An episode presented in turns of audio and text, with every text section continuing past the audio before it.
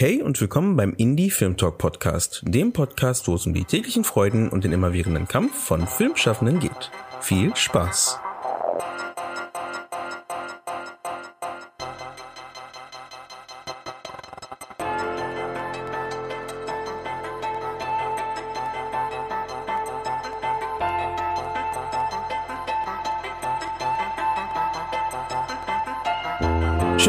Eingeschaltet habt beim Indie Film Talk Podcast. Unser heutiges Gespräch dreht sich um das Thema Webserien. Ein Thema, auf welches wir bereits im letzten Jahr mit dem Lecture von Meredith Burkholder, die Leiterin von dem Webfest Berlin, eingegangen sind, aber mit dieser Folge ein wenig vertiefen wollen. Ich finde das Thema sehr spannend, weil Webserien auf der einen Seite uns Filmschaffenden die Möglichkeit geben können, independently Filme zu produzieren und Sichtbarkeit für unsere Geschichten schaffen können und auf der anderen Seite solche Projekte direkt ohne Zwischenstationen wie Sendern oder Distributoren ihren Weg zu den Zuschauern oder Zuschauerinnen finden können. Um das Thema gut besprechen zu können, habe ich mir zwei Gäste eingeladen, die sich viel mit dem Thema beschäftigen, da sie regelmäßig an verschiedenen Webserienprojekten arbeiten, nämlich die Redakteurin Lina Kokali von Radio Bremen und den Christian Kostazan, der vorher bei der UFA gearbeitet hat, dann bei Animal Shine Beyond Germany gearbeitet hat und jetzt bei Brainpool arbeitet. Deswegen lasst uns doch gleich in das Gespräch übergehen und Christian, Stell dich doch einmal noch mal ganz kurz selber vor. Genau, Christian Costa-Zahn. Ich habe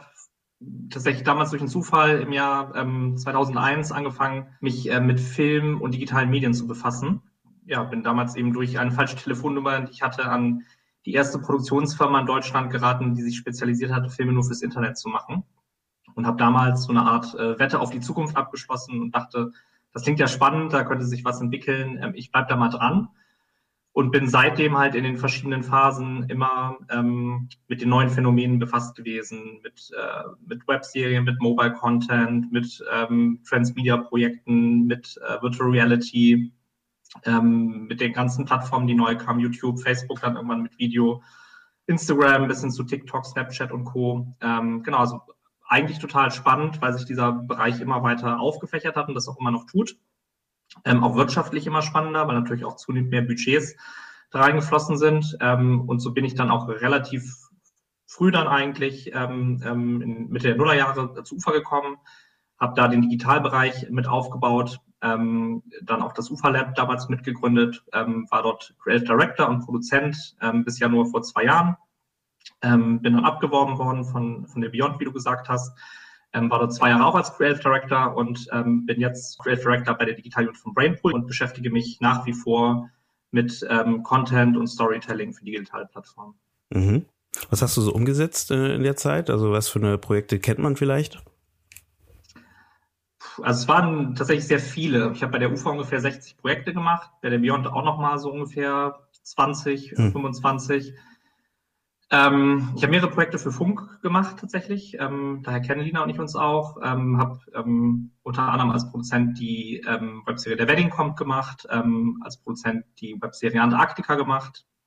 Ähm, das war eine Minecraft-Serie, Mischung aus Comedy und, und Mystery. Ähm, habe also generell immer viel, viel Fiction gemacht. Wir haben damals einen Emmy sogar gewonnen für ein crossmediales Projekt. Dina Fox hieß das fürs ZDF. Mhm ähm, habe ähm, aber auch im non-fiktionalen Bereich viel gemacht, damals einen der ersten YouTube Original Channels, Enter Berlin, habe äh, mit Weiß zusammen ein Food Vertical Munchies gemacht, ähm, haben jetzt bei der Beyond ähm, ein äh, Branded Content Piece, so eine ähm, Sci-Fi-Comedy ähm, für, für ähm, den Verband der chemischen Industrie gemacht. Äh, ja, also wirklich sehr, sehr große Bandbreite, Fiction, Non-Fiction, ähm, im Fiction eigentlich alle möglichen Genres, ähm, im non-fiktionalen Bereich Doku, Factual, Journalismus, teilweise auch Animationsprojekte.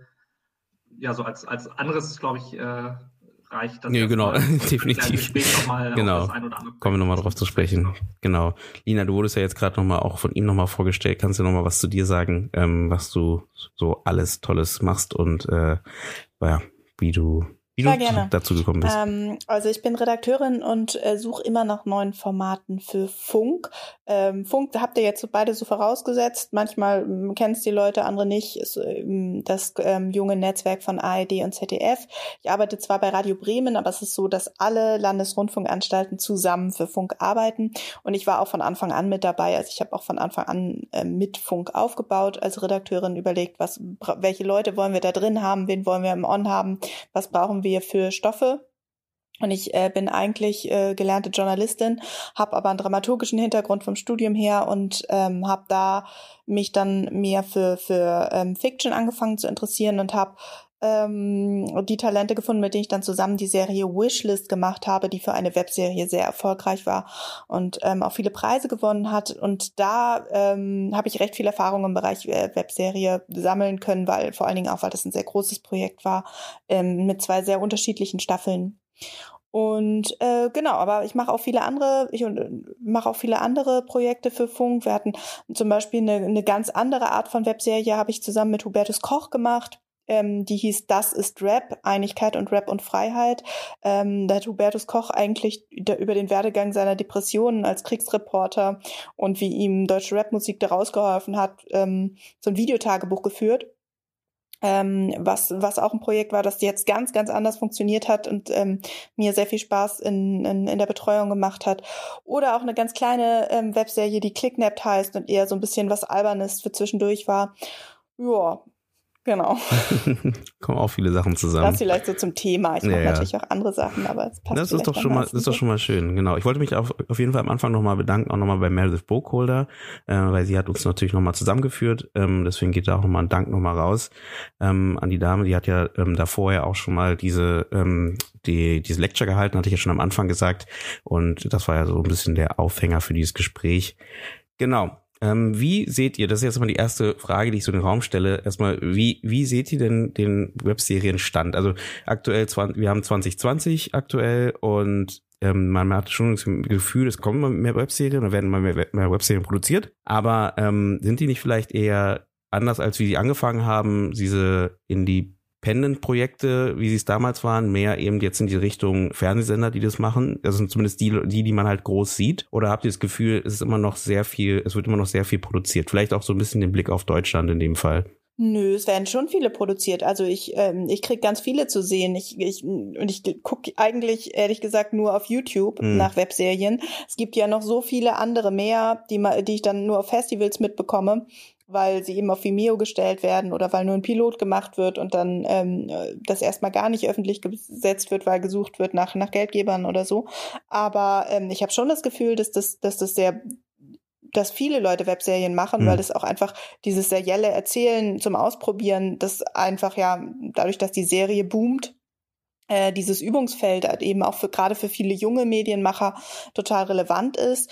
Äh, man sieht es auch ein bisschen auf den Festivals, ähm, dass da wirklich viele, viele Leute zusammenkommen, die die Bock haben, was was auf die Beine zu stellen. Also ich habe nicht das Gefühl, dass es wenig Serien gibt oder dass nur die großen die großen Sender-Player sind. Ich finde, die haben eher zum größten Teil was verschlafen eigentlich. Mhm. Genau, ich, ich finde, dass man natürlich dass dieser Begriff der Web10 sowieso immer unschärfer wird. Mhm. Ähm, also ich kann ja, es geht eh die, für mich die beiden Bereiche, also einmal, sag ich mal, der Business-Bereich, in dem wir uns natürlich befinden, wo wir als Produktionsfirmen in Auftragsproduktionen für verschiedene Kunden Serien produzieren, ähm, für digitale Plattformen, die dann YouTube sein kann, Facebook sein kann, Instagram sein kann, aber auch Shortform of Join oder wo auch immer. Also die Grenzen verschwimmen da einfach und deshalb ist auch so der Begriff Webserie ja auch umstritten oder ob man lieber Shortform-Series sagt oder, ne, aber es ist halt nicht klar abzugrenzen. Es gibt Leute, die machen auch Webserien, die sind 45 Minuten lang pro Episode. Ähm, aber ich sag mal, serielle Formate auf digitalen Kanälen. Ähm, und da, da gibt es natürlich wahnsinnig viel. Also es gibt ähm, einmal im, im Business-Bereich gibt es einiges, wobei da die Anzahl der Player, die sowas finanziert, auch überschaubar ist. Ähm, Im Indie-Bereich habe ich das Gefühl, gibt es halt wahnsinnig viel. Und da kommt genau das zum Tragen, was du gesagt hast, ähm, dass ähm, es halt die Chance ist, gleich auch was publishen zu können. Also das ist ja so die, die Demokratisierung von Publishing, dass du eben nicht mehr auf einen Bottleneck warten musst, wer dich reinlässt oder nicht, sondern du kannst auch dein eigenes Publikum finden. Wie man dann Reichweite aufbaut, das ist nochmal ein anderes Thema. Aber zumindest gibt es erstmal die Möglichkeit. Und ich würde sogar, es ist für viele Leute bestimmt auch ein Übungsfeld, aber da ich eben, wie eingangs gesagt, schon seit fast 20 Jahren ähm, eigentlich ähm, Digital First denke, ähm, ist das auch, das ist auch ein eigenes Feld mit eigenen Zielgruppen, mit eigenen Nutzungssituationen. Und also ich habe das zum Beispiel für mich nie gesehen, dass ich erstmal Online-Projekte machen will, um dann vielleicht irgendwann mal richtige Projekte zu machen. So für mich sind das halt die richtigen Projekte. Und ich finde es viel spannender herauszufinden, äh, wie wird fiktional auf TikTok erzählt oder wie wird fiktional auf Snapchat erzählt, als, anstatt dass ich so die hundertste normale Serie mache, was ich nicht ausschließen will. Aber ich finde das einfach so einen spannenden Bereich. Und ich glaube, je mehr auch junge Filmemacher das eher ähm, embracen mhm. und, und, und Lust haben, diese Medien auch zu verstehen und wie man für die produziert, umso tollere Produkte werden dabei auch rauskommen und auch, auch innovativere. Christian, willst du vielleicht mal von der Chemieserie erzählen? Weil das äh, fand ich schon ähm, als Projekt irgendwie was Besonderes, was man auch ein bisschen, glaube ich, erklären muss für, für Leute, die sich nicht auskennen. Aber weil ihr da auch den Reichweitenaufbau direkt mitgedacht habt, ähm, ist das vielleicht ein ganz interessantes Projekt. Das stimmt, das passt sogar tatsächlich auch gut zu dem, was ich eben gesagt habe. Also genau. ähm, das war so für den Verband der chemischen Industrie, die ähm, ähm, schon länger eine Chemie-Kampagne ähm, haben, die heißt Deine Chemie, wo sie junge Menschen für Ausbildungsberufe in der Chemie gewinnen wollen, weil Chemie immer so ein blödes Schulfach ist. Mhm. Ähm, und ähm, eigentlich aber total spannende Sachen machen kannst, macht die Agentur Canis Kader schon seit Jahren diese, ähm, diese ähm, Reihe, Deine Chemie. Und ähm, wir haben da im ähm, vorletzten Jahr was mittlerweile diesen äh, Flight gemacht und hatten halt die Idee, die hatten zuvor eher vier Auta fünf autarke Videos immer mit verschiedenen Influencern produziert. Und wir hatten halt die Idee, ein serielles Format daraus zu machen ähm, das auf YouTube läuft. Und das Spannende ist, wir haben tatsächlich was kreiert, was ich behaupte jetzt mal so noch nicht vorher gemacht wurde, weil es kein Medium gab, in dem das vorher möglich gewesen wäre. Ähm, wir haben also verschiedene Episoden einer, einer schon einigermaßen horizontalen Handlung gemacht, wobei die Episoden auch autark funktionieren, eine Sci-Fi-Comedy, ähm, haben das mit fünf verschiedenen äh, YouTube-Creatoren ähm, gemacht und ähm, jeder von denen war die, die Hauptfigur in der Episode, die bei Ihnen auf dem Kanal lief. Mhm. Also das heißt, wir hatten fünf letztendlich ähm, Ausspielungsorte. Und da wir ja nicht ähm, wissen kon konnten, wo die User anfangen, also es gab fünf mögliche Startpunkte, um die Geschichte einzusteigen, haben wir eine Kreisdramaturgie entwickelt. Also etwas, was wirklich kein Anfang, kein Ende hat. Das heißt, egal wo du bist, wurdest du immer einmal rumgeführt. Und wir haben auch in, anhand der User-Reaktion gesehen, dass die Leute auch mitgegangen sind. Ähm, und, und das ist zum Beispiel eine Art der Erzählung, die kannst du auf keinem anderen Medium, konntest du es bisher machen. Mhm. Also weil auf Netflix schaust du linear, in Mediatheken schaust du linear, im Fernsehen schaust du linear, aber, aber so, so, das ist eben genau so, wie funktioniert das Medium und was können wir daraus machen. Der Reichweitenaufbau war insofern drin, weil natürlich die YouTuber selber über ihre Kanäle distribuiert haben und wir auch Hand in Hand mit denen so gearbeitet haben, dass es auch perfekt zu ihren Communities passt ähm, und dementsprechend auch das Ganze erstmal als geiler Content wahrgenommen wurde. Wir haben dann die Markenintegration so gemacht, dass es eben kurze Unterbrechungen gab und ähm, dann wie so Stile von House of Cards oder auch von Sherlock dann äh, ein Freeze war und dann gesagt wurde, okay, ich kann jetzt den Typ gerade nur verfolgen, weil in meinen Turnschuhen ist der und der chemische Stoff und das wäre die chemische Industrie gar nicht möglich. Es war immer mit so einem Augenzwinkern oder leichten Überhöhung, dass also auch diese Unterbrechung total gefeiert wurden von den Communities und wir ganz viele Kommentare hatten, ähm, so muss Werbung sein. Gleichzeitig aber auch geile Serie. Und das ist ja, wenn man in den Bereich Branded Content geht, was tatsächlich ein Feld von Webserien ist, ähm, dann das Beste, was man erreichen kann, dass die Leute den Content feiern und trotzdem die Message mhm. bekommen. Aber genau, also insofern hatten wir einen Haken bei Reichweite, weil ähm, wir hatten dann, ähm, das ist ja funktioniert auch im Longtail, ich glaube knapp Millionen Views bis 200.000 Views haben die Episoden mittlerweile ähm, jeweils. Also hatten wir Gesamtreichweite von zwei oder drei Millionen Views auf dem Ding. Ähm, und wir hatten ähm, gleichzeitig auch was kreiert, was, äh, was auf YouTube so funktionierte mhm. und somit auch nochmal mehr Reichweite geschaffen hat. Weil du hast nicht mehr nur die Community im Einzelvideo, die das guckt, sondern du hast immer fünf Communities, die jeweils rumwandern und dann auch sozusagen nochmal mehr Abrufe und auch mehr Touchpoints mit der Markenkommunikation dann, ähm, dann hatten. Das ist auch wirklich ähm, relevant, weil tatsächlich ist eine der großen Herausforderungen, wenn man eine neue Webserie machen will. Klar, Serien kosten Geld ähm, und Kraft und Mühe und Liebe. Und wenn man dann ähm, einen eigenen Kanal zum Beispiel bei YouTube versucht zu etablieren und, und ähm, bekannt zu machen, dann frisst das sehr, sehr viel Zeit, sehr viel Kraft und ähm, ist auch nicht unbedingt erfolgreich. Und ähm, deswegen fand ich bei dem Projekt eben so bemerkenswert, dass man sich eben einfach gar keinen eigenen Kanal gemacht hat oder gar nicht auf den eigenen Kanal gesetzt hat. Ähm, das ist aber, glaube ich, dann schon wirklich die hohe Kunst. Also ich finde es auch immer toll, wenn ich über eine schöne kleine Webserie stolper, die Leute in ihrer Freizeit gemacht haben, aber wo man doch durchaus das Talent erkennt. Und dann ist es vielleicht nicht äh, der perfekte Ton, aber man merkt an der Geschichte, dass es einfach eine sehr, sehr gute Idee ist oder so.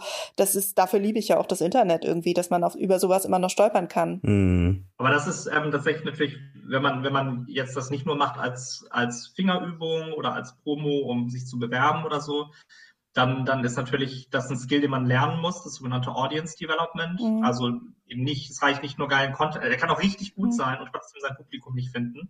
Mhm. Ähm, das heißt, du, brauchst irgendwie eine Strategie, wie die Leute davon erfahren, dass es es gibt. Ähm, und ähm, ich habe leider auch eben schmerzhafte Learnings in meinen letzten 20 Jahren gemacht, ähm, wo du auch sagst, ey, das ist doch so geil, was wir da gemacht haben. Es hat nicht sein Publikum gefunden, weil die, weil die Reichweitenstrategie dann nicht aufgegangen ist an dem. Ne? Und das ist dann mhm. immer total schade. Also gibt es, glaube ich, einige Projekte, auch tatsächlich einige Webserien von Funk, die ich total super finde, die aber auch nicht den Reichweitenerfolg hatten ähm, weil, weil die Reichweitenstrategie nicht so aufgegangen ist. Ist denn meistens, also jetzt sind wir ja schon in der Produktion schon fast äh, schon direkt in die Produktion gegangen, aber ähm, ist denn eher bei der Produktion schon gleich darauf zu achten, ich habe gerade das Wort Influencer gehört etc., dass man äh, sowas mit, mit, mit einberechnet, wenn man jetzt selber eine Webserie produziert, um diese Reichweite einfacher zu, zu generieren, einfach in Anführungsstrichen, aber ähm, leichter dorthin zu kommen? In letzter Zeit ist es so ein bisschen in Verruf geraten. Da wird immer irgendwie, also ich, mir, mir wurde das auch schon auf Panels oder so die Frage gestellt, und war das jetzt nur erfolgreich, weil Dagi B mitgespielt hat? Ähm, das finde ich erstaunlich, weil letztendlich ist, wenn ich in ein, in ein Netzwerk gehe, in ein soziales Netzwerk, dann muss ich dort die Regeln spielen, die dort gelten. So, also ich kann dann versuchen, was zu ändern, aber erstmal ist ja wichtig, dass man, dass man dort die Regeln spielt und jedes soziale Netzwerk bringt eben seine Regeln mit. Die sind natürlich vergleichbar an sich, aber so, und es gibt unglaublich tolle Expertinnen und Experten für diese Netzwerke. Und wenn ich was Cooles machen will und da mit meinen eigenen Ideen rankomme, ist es doch, also finde ich das sehr, sehr naheliegend, dass man mit diesen Expertinnen und Experten spricht und dass man mit denen, die mit einbezieht. Und also das habe ich eigentlich bei jeder Webserie, die ich gemacht habe, habe ich das getan. Äh, das heißt nicht immer, dass, dass die dann ihr Gesicht nur in die Kamera halten, so, das, äh, da, darum geht's nicht, sondern es geht ja auch darum, ich denke mir als Redakteurin vielleicht eine Idee aus und finde die total geil und denke, das muss doch, muss doch total gut ankommen im Netzwerk. Äh, aber das ist dann noch vom Tisch gedacht. Also es ist dann doch total wichtig, dass man diese, diese Idee dann kritisch durchdenkt und mit vielen Leuten bespricht. Und da habe ich immer schon Influencerinnen und Influencer dabei und sage, guck mal, Macht das was mit dir? Findest du das interessant? Willst du mal mit mir dich zusammen an den Tisch setzen und deine Ideen dazu sagen? So, also ich, ich habe von Anfang an Leute in der Entwicklung von jedem Format dabei. Ich habe Leute auf verschiedenen Positionen und klar, ich habe sie auch im On, aber immer nur, wenn es die Story irgendwie erlaubt oder wenn das, wenn wenn wenn es Sinn ergibt. Aber grundsätzlich äh, ähm, macht es, ist es total großer Teil meiner Arbeit, mit Influencern zu arbeiten und ähm, sehe ich das jetzt erstmal als ein, als ein Riesengeschenk, weil man macht es ja auch, wenn man als Produzent jetzt ähm, ähm, ein Team für eine, für eine Serie bei Netflix zusammenstellt, dann sucht man sich ja auch Expertinnen und Experten aus allen möglichen Bereichen. Und ähm, es hat immer so ein leichtes, so was leichtes, man, nimmt man sich da nur mm. die mhm. Reichweite von? Nein, man, also man, man macht auch, schon, ne? klar, mm. denkt man das mit, aber es geht ja irgendwie darum, was, was zusammen auf die Beine zu stellen. So. Mm. Habt ihr das Gefühl, dass, äh, weil das, das merke ich auch so ein bisschen, wenn ich mir, mich da durch die Webserien durcharbeite oder, oder durchschaue, ähm, dass es dann doch auch hier wieder ähm, dem, dem geschuldet ist, dass halt natürlich äh, junges Publikum dort ist, dass auch die, die Serien, äh, die da produziert werden, eher für junge äh, Menschen gemacht werden. Ähm, aus dem, mit dem Gedanken jetzt, äh, warum ich es anfrage, ist halt da wieder die Idee Webserien, äh, wenn du siehst, was in anderen Ländern für Webserien produziert werden, da gibt's viele Projekte, die weniger für junge Menschen gemacht werden, aber trotzdem relativ erfolgreich sind. Und ähm, ich habe das Gefühl, also ist vielleicht nur ein Gefühl, da kennt ihr euch, wie gesagt, ein bisschen besser aus, dass oft eben die Serien doch eher für ein junges Publikum gemacht sind. Also ich hätte jetzt auch gesagt, dass das eigentlich gerade dadurch, dass so viel möglich ist bei Webserien ähm, und dass viele eben auch Webserien machen, die ähm, äh, gar nicht erstmal die Verwertung ähm, ähm, im Sinn haben, dass die eigentlich wirklich äh, dass es viel Horror gibt, viel, viel, viel äh, Fantasy, mhm. so sowas in der Regel. Aber äh, das ist jetzt gar nicht nur auf Deutschland gemünzt. Also mhm. weiß ich nicht, ich war jetzt das letzte Festival, auf dem ich war, war irgendwie das Rain Dance in, in, in London in, in der Web Webserien-Section. Da fand ich war extrem viel Horror oder irgendwas Gruseliges oder so, was halt ähm, durchaus ähm, wenig Platz im, im, im TV hat, was die halt nicht die, der BBC verkaufen können, die Macher oder so. Und, ähm, und gerade das finde ich auch so schön, also dass es halt eben so viel Genre gibt und eben nicht immer nur Krimi, ähm, äh, ich glaube, der Eindruck mit dem, mit den, diesem Coming of Age in Deutschland könnte ja auch entstanden sein, weil Funk eben ein wichtiger Spieler in diesem, in diesem Spiel war in den letzten Jahren, die natürlich eine junge Zielgruppe haben. Und ähm, also wir haben Webserien gemacht, die 13 bis 29-Jährige ansprechen sollten. Und ähm, Wishlist war eben eine Coming-of-Age-Geschichte irgendwo. Es war eigentlich eine Mystery-Geschichte, aber natürlich ähm, mit Jugendlichen, die alle irgendwie an, an den, ihren Aufgaben wachsen. Ähm, und so ein paar andere eben auch. Also das, äh, dann gibt's Druck als dieses riesengroße Beispiel. Aber das ist ja nicht nur in Deutschland erfolgreich, das ist ja in ganz, ganz vielen Ländern erfolgreich. Und das liegt, glaube ich, auch daran, dass die sich bei, also bei Druck, glaube ich, hat es auch viel damit zu tun, dass sie sich ähm, in der Gesamtkomposition so stimmig sind, dass die Musik stimmt, dass sie wirklich Jugendsprache sprechen und so weiter, aber auch, dass sie immer mal wieder über eine Grenze gehen und anecken. Und ich glaube, das ist auch der im Erfolg von Wishlist so, also dass sich immer noch mal was mehr getraut wird und noch mal irgendwie ein bisschen bisschen was Böseres stattfindet. Und äh, das finde ich ähm, finde ich viel in Webserien. Also dieses äh, dieses noch einmal mehr. Und äh, das vermisse ich manchmal im Fernsehen. Mhm. Ja, ich denke auch, dass es ähm, zum einen insgesamt eine Emanzipation vom, vom Fernsehen ist, weil das Fernsehen halt ein Mainstream-Medium ist und dann halt bestimmte Regeln gelten. Also gerade was Lina auch angesprochen hat, Genres, Sci-Fi, Horror, Fantasy würde ja nie beauftragt werden, weil dann immer entsprechend argumentiert wird, dass das zu sehr nischig ist. Du hast digital halt, hast du halt die Communities, die zusammen dann auch keine Nische mehr sind, aber die genau auf sowas stehen.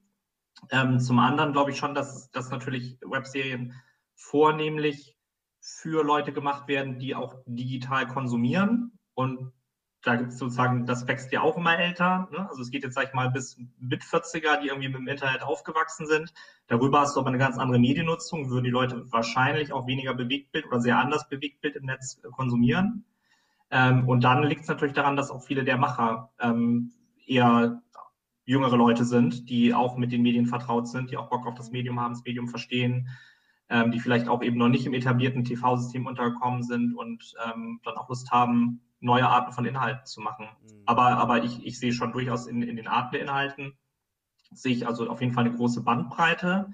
Ähm, aber, aber es können halt auch endlich mal Geschichten erzählt werden, die, die aus der Lebenswelt jüngerer Menschen sind. Ich finde, das Fernsehen sehr gut Kinder abdeckt und auch dann ab, ab einem gewissen Alter ähm, Erwachsenenleben darstellt. Aber, aber also ich erinnere mich noch, als wir, wann war das, irgendwie 2013, 14 irgendwie auch ähm, ähm, Dina, einen zweiten Teil von Dina Fox gearbeitet haben und dann ähm, über die Besetzung gesprochen hatten. Wir hatten halt extrem jungen Cast, auch Gesichter, die man so noch nicht gesehen hatte.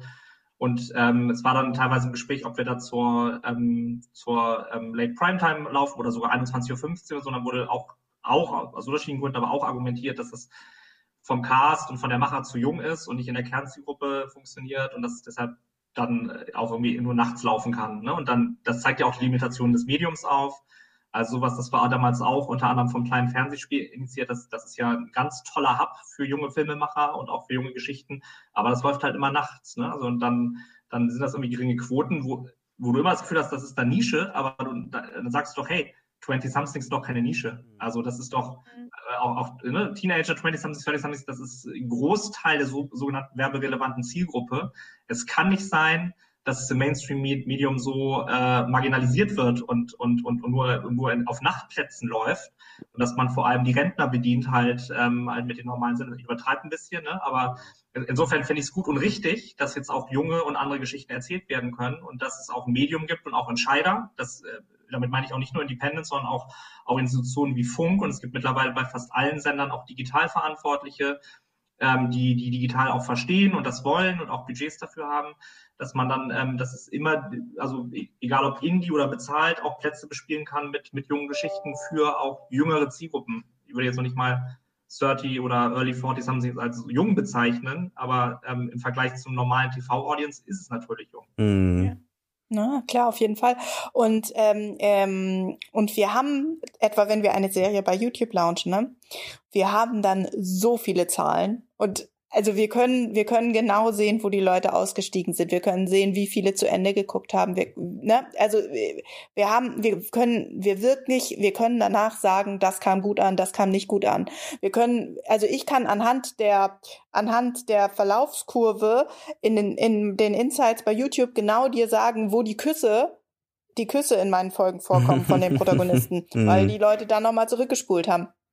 Und ähm, ähm, und all das äh, habe ich im Fernsehen nicht. Im Fernsehen, also ich spreche eben ja ganz, ganz viel mit mit äh, mit Medienmacherinnen und Machern und die sind alle frustriert, was sie immer über diese TV-Quote sich anhören müssen. Und dann wird gesagt, ich habe eine mit so viel Liebe eine Dokumentation gemacht, die lief dann nachts um vier und dann musste ich mir anhören, aber um vier Uhr, fünfunddreißig, da sind alle ausgestiegen. Da lass uns mal inhaltlich auswerten, warum.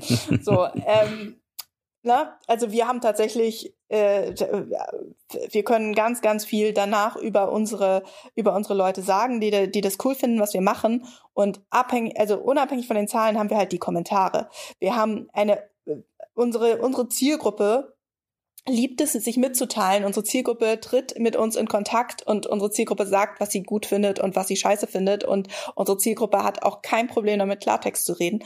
Und daraus zieht man so viel. Und ähm, ich glaube, ähm, also ich weiß es auch mit jedem, mit dem ich eine Webserie gemacht habe, jeder hat diese Kommentare gelesen und die, die gingen jedem nah und jeder hat das ernst genommen und so. Also ich weiß, der, der Mark Schießer, der Regisseur von von Wishlist, der war echt manchmal traurig über einen YouTube-Kommentar da konnte ihm auch nicht die positive Spiegel Online-Rezension da ganz wieder rausholen, so, weil, ne, da man an dem Kommentar merkte, dass sich die Person wirklich, wirklich irgendwie einen Punkt getroffen hat, so. Mhm. Also ich kann das beides bestätigen. Also einmal dieses datenbasierte Arbeiten, als auch ähm, dieses ähm, Feedback aus der Community, was total wichtig ist ähm, und natürlich besonders schön, wenn es positiv ist. Ähm, wir haben auch ein Projekt ähm, gemacht bei der Beyond, das äh, hieß Unit Y. Das ähm, war eine wöchentliche Sitcom, tatsächlich auch branded für Unity Media.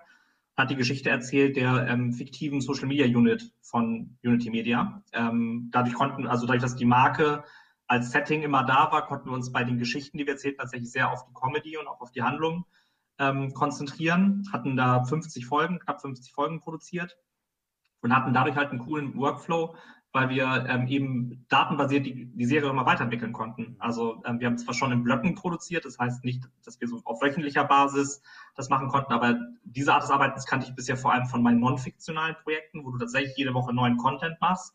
Aber bei Fiction drehst du ja oft dann alles ab und in diesem Falle haben wir eben vier oder fünf Drehblöcke gehabt und haben dann halt vor jedem immer die Datenauswertung gemacht und konnten dann die wieder, das wieder auf die Drehbücher einwirken lassen. Also all diese neuen Möglichkeiten, die diese, diese Medien zu bieten haben, die muss man halt wirklich als Filmemacher, ähm, meinte vorhin schon so, ne, embracen ist irgendwie das englische Wort, finde ich fast passender, ne? Also ähm, das ist super, dass es das gibt. Das, das, das haben andere Medien nicht und das ist eine riesen Chance und damit muss man sich einfach befassen. Und ähm, gehen wir vielleicht jetzt direkt in die Produktion, also dass wir sagen, okay, wenn ich jetzt selber äh, eine, eine Webserie machen möchte, was wären dann eure Empfehlungen, wie ich daran gehe? Also äh, bei Christian, äh, ihr ihr produziert ja hauptsächlich in Kooperation wahrscheinlich, ne, mit, mit irgendeinem Partner, wo ihr dann diese, dieses Projekt entwickelt. Ähm, aber wenn man jetzt sagt, man hat jetzt eine eigene Idee, ähm, man könnte jetzt da Filmförderung versuchen zu kriegen dafür oder gucken überhaupt, wie man die Serie umsetzt. Da gibt's ja auch verschiedene Programme. Ähm, oder eben man geht direkt auf die Webserie und sagt, man produziert dort. Ähm, wie würde man dann am besten herangehen, um das irgendwie erfolgbringend voran zu, zu, zu treiben, das Ganze? Weil ihr habt ja schon gesagt, es ist extrem anstrengend, wenn man eine neue, äh, neue äh, Plattform baut, äh, Entschuldigung, nicht Plattform, einen neuen Kanal aufbaut, ähm, da die Leute ranzuholen oder die Leute halt auch den Film oder die Serie sehen zu lassen halt. Ähm, habt ihr da ein paar Vorschläge, ein paar Ideen, wie man da am besten rangeht am Anfang? Mhm. Also, ich sag mal, ne, ich habe auch irgendwie in den Nullerjahren Independent-Filmprojekte gemacht und es gelten natürlich alle Regeln des normalen Independent-Filmemachens, wie man sich Budget besorgt oder wie man eine Crew bekommt oder etc. Also da, glaube ich, ist auf dieser Podcast schon jeder zuhört, äh, weiß da schon Bescheid und können wir jetzt nichts mhm. Neues zu beisteuern. Was mhm. bei Webserien der Unterschied ist, Ähm, ist vielleicht sogar schon gesagt worden in meinen Augen. Also ich glaube, du musst dich schon mit dem Medium befassen, auf dem du distribuieren willst. Mhm. Also willst du auf Instagram gehen, auf Facebook, auf YouTube? Ähm, und wenn ja, warum? Und, und was bedeutet das für die Erzählweise?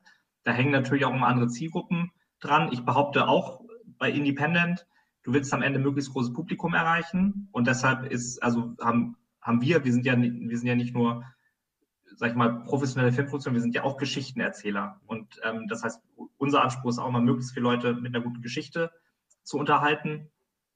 Ähm, und das heißt, wir denken uns sehr stark in die Zielgruppen rein. Ich glaube, das hat man früher nicht so gemacht. Ich glaube, früher hat man gesagt, das ist die Geschichte, die ich erzählen will. Und die findet ihr Publikum. Und ich würde immer noch sagen, du brauchst am Ende eine gute Geschichte, eine gute Idee, ein gutes Drehbuch, gute Darsteller etc. Aber, aber, aber wir sind extrem ähm, nutzerzentrierter im Development äh, und auch in der Distribution, ähm, weil wir halt schon wollen, dass es die Leute erreicht. Und ähm, das heißt also, mit der Plattform sich zu befassen und, und darüber hinaus mit der Art von Nutzer, die man erreichen will, das ist, glaube ich, ähm, super, super wichtig. Und Nummer drei ist dann gekoppelt eigentlich an beides die Reichweitenstrategie. Weil wenn du willst, dass deine Serie nicht nur 300 Abrufe pro Episode hat, dann, dann solltest du dir da halt irgendwie was überlegen. Mhm. Und das können Influencer sein, aber es gibt da auch ganz andere Möglichkeiten mit Partnerschaften ähm, etc. Ähm, auch, auch auf Reichweite zu kommen. Und ich glaube, wenn man diese drei Sachen beherzigt, ist das ähm, schon mal ein guter Startpunkt.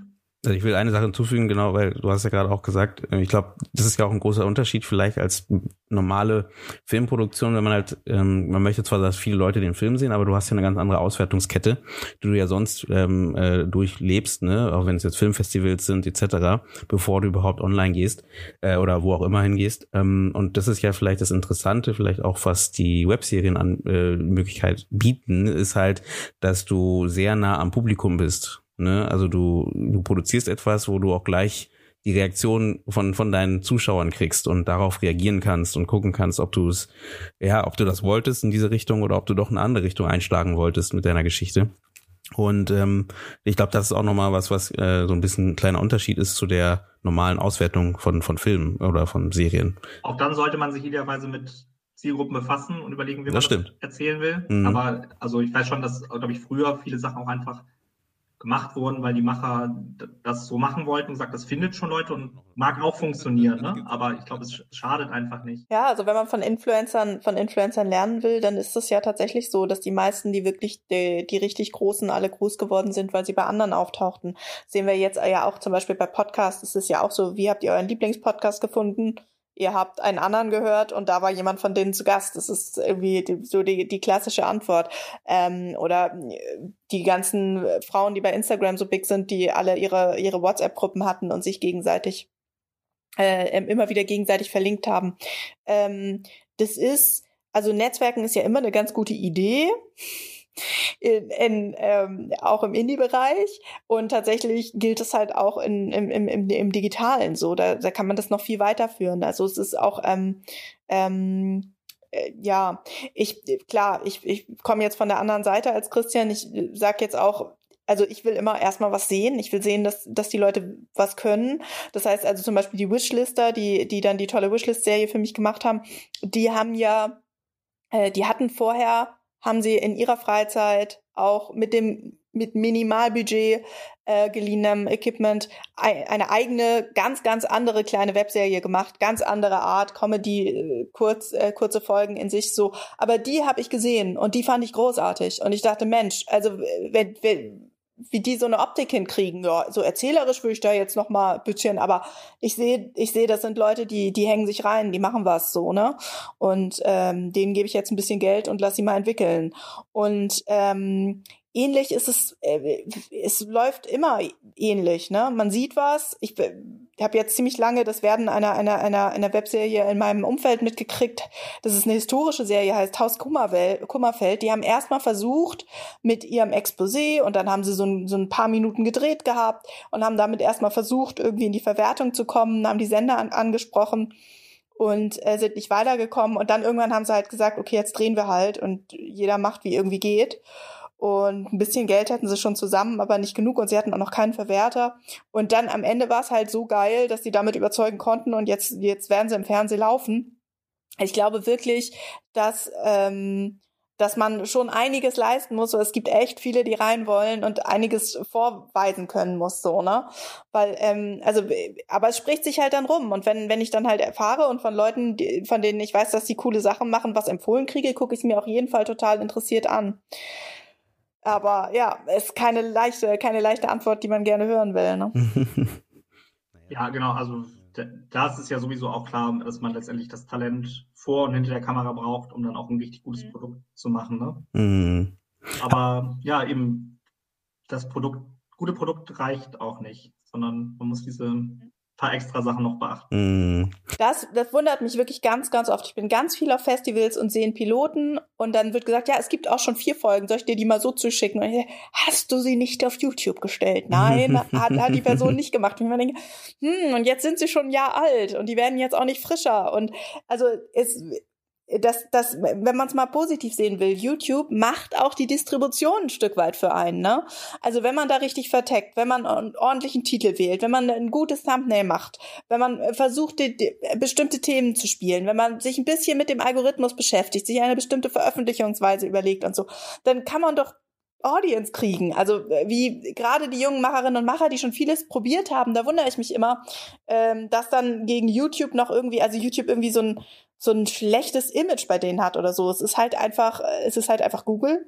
Es ist eine Riesensuchmaschine und Leute suchen da und Leute kommen dorthin, weil sie was angucken wollen, weil sie Zeit mitbringen, um sich jetzt auf was einzulassen. Na krass, ja, stimmt, das stimmt. Ich, ich höre meistens bei, bei, bei YouTube ja auch immer das Problem mit der Länge äh, oder Laufzeit von den, weil Serien sind meistens ein bisschen länger, ne, als, als so kurze Videos. Ich meine, jetzt war ja irgendwie, glaube ich, die 10-Minuten-Regel, um, um drei Werbespots oder so, das schalten zu können oder wie auch immer. Und ähm, das ist vielleicht, das schreckt vielleicht auch Leute ab, dass sie jetzt nicht direkt bei, bei YouTube das Ganze hochstellen, oder? Also, dass sie das Gefühl haben, so, klar, das kommt vielleicht auch mit dieser alten Art, wie man halt, äh, alten, in Anführungsstrichen, wie man halt Filme auswertet oder Serien, ne? das, das stellt man es halt eben nicht online, weil du weißt, wenn du es online stellst, ist es nicht mehr Origin und dann äh, wollen die Leute es nicht mehr haben. Ähm, und dann passen vielleicht viele auch auf, diese Auswertung so irgendwie schon zu starten. Und ich weiß nicht, aber ich, ich hätte, äh, da höre ich immer wieder von vielen auch irgendwie diese Sorge mit diesem. Ja, andererseits hast du vielleicht eine Community aufge ähm, ähm, dann eine Community schlau aufgebaut, die du mitbringst fürs nächste Projekt und wirst damit am Markt relevanter. Das ist halt auch möglich, wenn du es schlau anstellst, ne? Eine meiner Lieblingswebserien war auch ganz groß im Aufbau von, von Reichweite. Äh, die hat einen, einen Künstler gemacht, der heißt Dark Victory. Ähm, Tube Clash heißt die. Ist wahrscheinlich die erfolgreichste deutsche Webserie, oder Christian? Meinst du, irgendeine andere hat mehr Abrufe? Nee, ne? Wahrscheinlich nicht. Ja, also Tube Clash gab es in mehreren Staffeln, die waren auch unterschiedlich finanziert und ähm, tatsächlich ähm, ist so ein bisschen wie Celebrity Deathmatch im YouTube-Universum. Und es ist aber einfach mit so viel Liebe gemacht. Es ist animiert, es ist äh, ähm, liebevoll eingesprochen. Es gibt einen, einen, einen, schönen, ähm, einen schönen Song am Anfang, den man dann immer als Ohrwurm hat, wenn man da einmal reingeguckt hat. Ähm, und man, man sieht diesem ganzen Projekt halt die ganze Liebe an und es wurde so ein Hype. Und äh, da treten auch viele YouTuber auf. Klar, also man merkt, es ist wirklich schlau gemacht, aber vor allen Dingen durften, durfte die Community immer mitbestimmen, wer gewinnt, wer welchen Kampf gewinnt, wie es in der nächsten Folge weitergeht und so. Also man sieht an dieser Serie, obwohl sie jetzt auch schon natürlich ein bisschen alt ist und man sie jetzt wieder neu denken müsste, aber man sieht so viele Mechanismen, was man alles spielen kann, um so eine Serie ähm, ähm, ähm erfolgreich zu machen ne, mhm. oder bekannt zu machen. Und wie seht ihr die Thematik mit der Monetarisierung? Ähm, weil das ist ja mal das Problem vielleicht auch für viele. Äh, man überlegt ja trotzdem, wie kann ich das Ganze monetarisieren, dass ich da irgendwie auch mindestens die Produktion irgendwie wieder rein, die Produktionskosten wieder reinkriege. Da ist es ja bei YouTube in dem Fall schwierig, was jetzt so die äh, Werbeeinnahmen angeht. Und ähm, klar, in der, wenn man größer denkt, könnte man das halt mit einer Kooperation machen, aber das ist ja am Anfang schwierig vielleicht. Ähm, Gibt es da Möglichkeiten, von denen, an die ich gerade nicht denke, zum Beispiel? Also genau, wenn, wenn's, wenn man erstmal auf eigene Kosten eine Serie produziert, ist natürlich Lizenzierung das wahrscheinlich naheliegendste Modell. Also mhm. da genau ist auch meine Erfahrung, dass von sozusagen Werbeerlösen, wenn man, also die auf einer Plattform generiert werden, wenn man da jetzt nicht große Reichweiten hat, ähm, da, da nicht so viel zu holen ist. Mhm. Ne? Und im Moment ist in meinen Augen der, die Ansprechpartner, um solche Art von Konten zu lizenzieren, ist relativ gering. Ähm, da habe ich mich tatsächlich auch immer gefragt, warum, warum, warum, warum das so ist. Mhm. Also warum es nicht mehr Plattformen gibt, die versuchen, diese Art von Content zu aggregieren. Aber ja, das ist so, insofern so, sollte das wahrscheinlich, wenn man independent was macht und keinen Plan, Plan, Businessplan hat der Refinanzierung, sollte man sich keine zu großen Hoffnungen machen hm. und sich dann eher freuen, wenn am Ende doch noch was geht. Ja, ja. Klingt ein bisschen frustrierend vielleicht, aber es äh, ist eher so das Learning, was ich also von außen beobachte, weil ich ja selber der in die Szene nicht drin bin. Ist eher ein Reichweitenaufbau, ne? Wie, ähm, wie Lina schon vorher gesagt hat, ne? Also man baut damit, glaube ich, eher eine Reichweite auf, ähm, womit man eben die Leute mitnehmen kann. Und außerdem auch ein bisschen äh, äh, Credibility.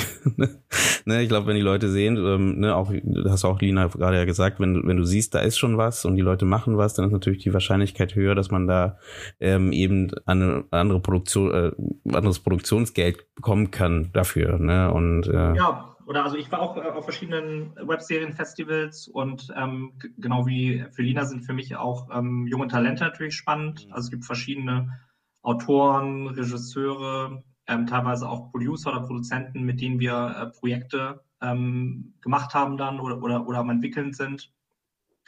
Ähm, also das genau ist gut, wenn, sag ich mal, du kannst sowohl Senderverantwortliche oder Plattformverantwortliche für dich begeistern, als auch Produzenten die dann Lust haben, mit dir was Größeres zu machen. Mhm. Also auch dafür ist natürlich super. Mhm. Wo seht ihr denn die Webserie in den nächsten Jahren? Also Glaubt ihr, das wird mehr, also mehr auch independent oder glaubt ihr, da stürzen sich die, die Sender rauf und sagen, hey, da äh, gibt so viel zu holen oder wir, wir müssen ja irgendwie die Leute, die, die jungen Leute noch irgendwie an uns binden. Ähm, deswegen produzieren wir jetzt da mehr äh, und dann, also ist ja auch wieder das Ding, ich glaube, da war es, es war vorher so ein Independent-Ding, weil da kann man relativ mit, mit einer geringen Hürde einsteigen und wenn dann natürlich viele Sender da äh, sich trummeln mit qualitativ sehr hochwertigen Sachen, ist vielleicht wieder auch wieder so eine, so eine Abschreckung für Leute, da erstmal die, ja, den Schritt reinzuwagen. Was seht ihr das? Glaubt ihr, da kommt mehr in eine oder in die andere Richtung oder, ja, Lina? Ich hoffe das sehr, weil es gibt so viele spannende Netzwerke gerade. Mhm. Also ich, ähm, ich sehe, ich gucke ganz viel TikTok, ich gucke ganz viel Insta-Stories und ich wundere mich, dass da so wenig Fiktion stattfindet im Vergleich zu allem anderen. Also ähm, ich finde, genau das sind doch jetzt ganz, ganz tolle neue Arten des Erzählens, die man jetzt kreativ besetzen und prägen kann. Und es sind, gibt so viele Möglichkeiten, Geschichten zu erzählen wie sonst noch nie. Mhm. Also gerade gerade in TikTok oder oder was gab's denn früher?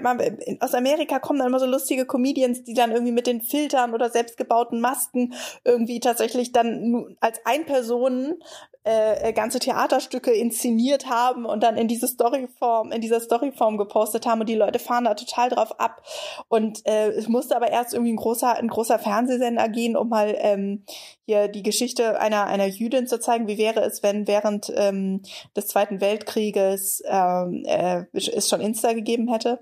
So äh, ging auch wirklich total nah diese Art. Aber es gibt natürlich ein paar Serien dort, es gibt gerade bei Insta, aber es sind immer noch extrem wenig. Und ich, also ich hoffe, dass ganz, ganz viele äh, gerade die die die jungen Filmhochschulen und so sich da ähm, sich da diese diese Netzwerke mal mal nehmen und mal überlegen, wie man dort Geschichten erzählen kann. Weil, also ich meine, klar, dass immer weiter Geschichten erzählt werden auf jede Art, das ist ja klar, aber jetzt wäre doch ähm, viel spannender zu gucken, ähm, dass es für jede Nutzungsgewohnheit unterschiedliche Geschichten gibt. Mm. Ja, das stimmt. Ja, also ich glaube ergänzend, dass ähm, eben der ganze Bereich immer mehr verschwimmen wird ähm, zwischen Fernsehen, Streamern, Internetplattformen, dass, dass man hier und da Shortform spielen kann, dass man hier und da Longform spielen kann, dass es hier und da interaktiv werden kann oder passiv wahrnehmbar.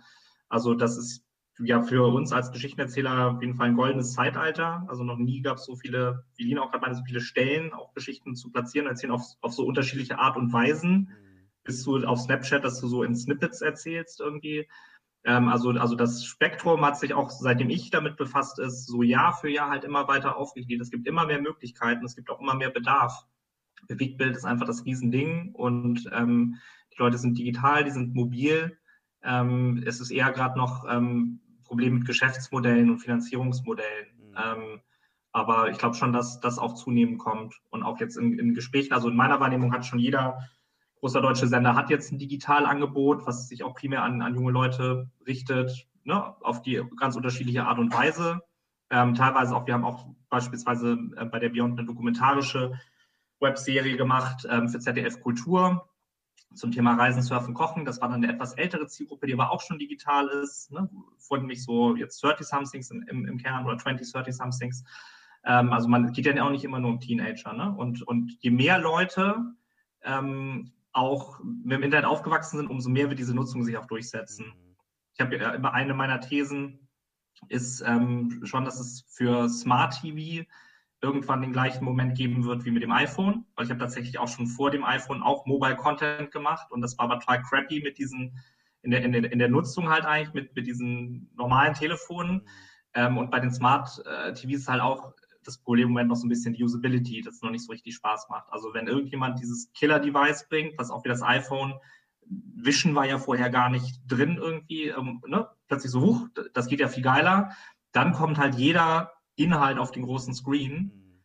Ähm, und das wird alles auf den Kopf stellen, weil dann einfach jede Infoquelle, dann gibt es nicht mehr das Gatekeepership der Fernsehsender, sondern dann werden sich halt gute Inhalte durchsetzen, egal ob Long- oder Shortform. Und dann, dann wirst du auch nicht mehr von Webserien sprechen, weil du dann einfach eine digitale Mischpoke hast, aus der alles gespeist wird. Mhm. Und, und ich glaube schon, dass außer live, aber live ist jetzt auch kein Privileg mehr vom linearen Fernsehen, das Fernsehen in der Gesamtheit Schwierigkeiten hat. Also ich glaube schon, dass ich meinem Sohn irgendwann nicht mehr erklären kann, warum mir jemand vorschreiben wollte, was ich um 18 Uhr für eine fiktionale Serie zu gucken hatte. Also mm. gibt, dafür gibt es einfach keinen kein Mehrwert so richtig. Ne? Das mm. ist schon ein bisschen absurd. Also diese ganze On-Demand-Nutzung und jegliche Art von Content-Formen, das kommt halt irgendwann und ähm, wir sind dann hoffentlich da, um die richtigen Inhalte auch zu liefern.